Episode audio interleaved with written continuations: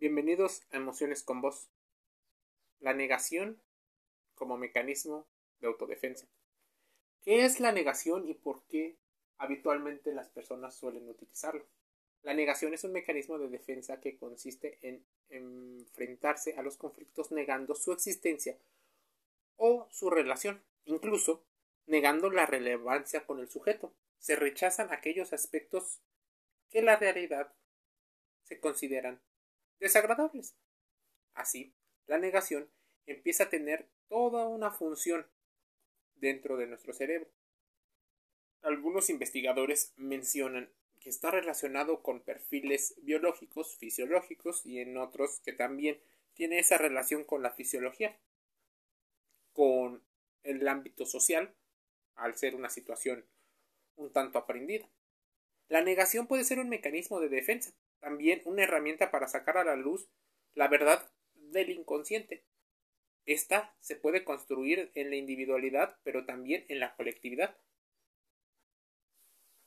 Es importante considerar que las investigaciones deben ser contrastadas, pues existen algunos datos o información relacionada con la sociología, la antropología y la psicología como gamas de la ciencia que individualmente aportan visiones desde este, a este término. ¿Por qué recurrimos a la negación? Te preguntarás. Y antes de seguir avanzando en el podcast de Emociones con Vos, te invito a contrastar toda la información que aquí escuchas. Siguiendo con el tema, la negación da mucho de qué hablar, mucho que pensar. No es que sea el mecanismo para afrontar los problemas que todos los seres humanos tenemos.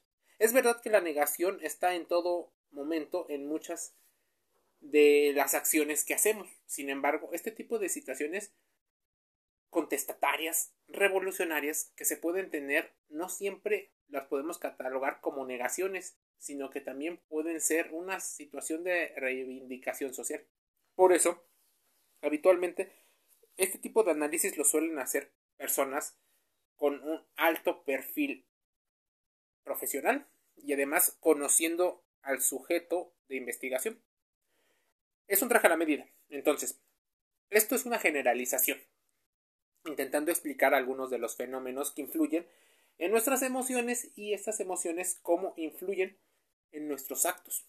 Entonces, no hay que quedarnos con el concepto de negación para explicarlo todo, sino hay que ver el momento en el cual podemos entenderlo.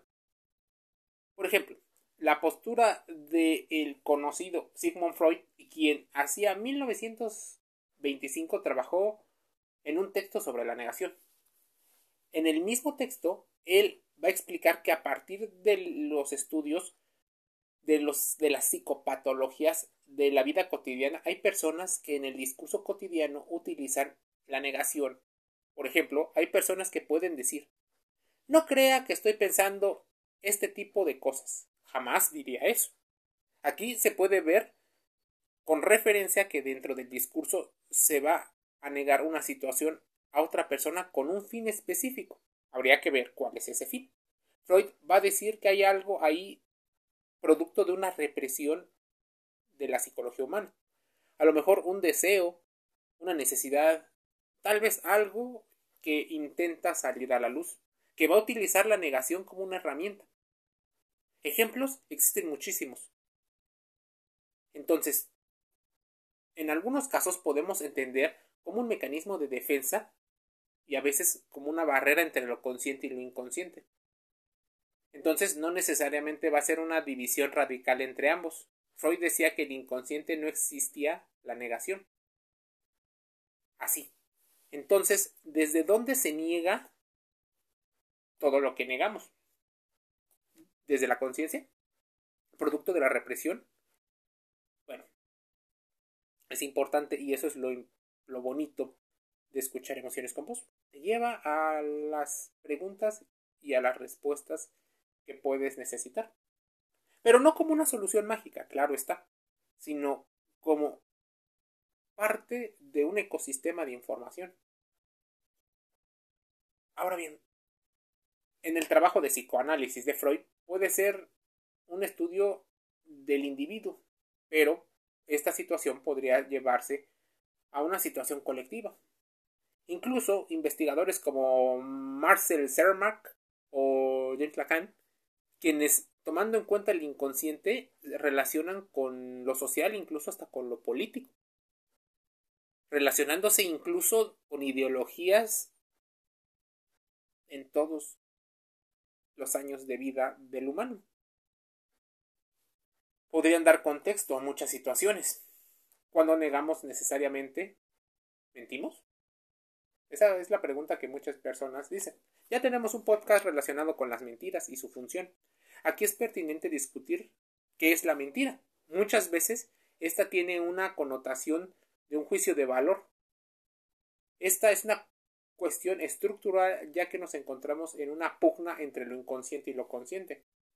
Entonces, a lo que llaman nuestro yo es esta parte consciente, mientras la pregunta ¿por qué necesita defenderse? habla de algo externo. Los seres humanos mentimos y probablemente la mentira y la negación pueden estar a la par y no divididas. Más que centrarnos en la culpabilidad, hay que llamarle responsabilidad acerca de las mentiras. Siempre que hablamos de negación lo hacemos como la negación de un conflicto específico, no necesariamente. Por eso debemos de considerar cuáles son los filtros o diques que la gente pone. Algunas personas por eso empezaron a estudiar el tema de los sueños, de los deseos reprimidos y de las negaciones como mecanismos que no salen directamente a la luz sino distorsionados con diferentes cosas. ¿Por qué en nuestra sociedad la negación tiene tanta importancia? ¿Por qué mencionamos no he dicho nada? haciéndote no responsable. Dentro de la lógica se dice que dos negaciones es una afirmación. A través de las dos negaciones nos damos cuenta que una persona efectivamente quiere decir eso, pero le cuesta decirlo de manera directa. Probablemente, aunque suene cliché, es importante comprender qué rodea a esa persona. La negación tal vez nos distinga de los demás, pero deja en ambigüedad algunas cosas y alejando un poco el tema de la asertividad.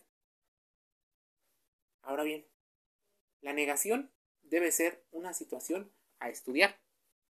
Te invito a contrastar la información, a reflexionarlo y a suscribirte al podcast de Emociones Campos. Envío un saludo.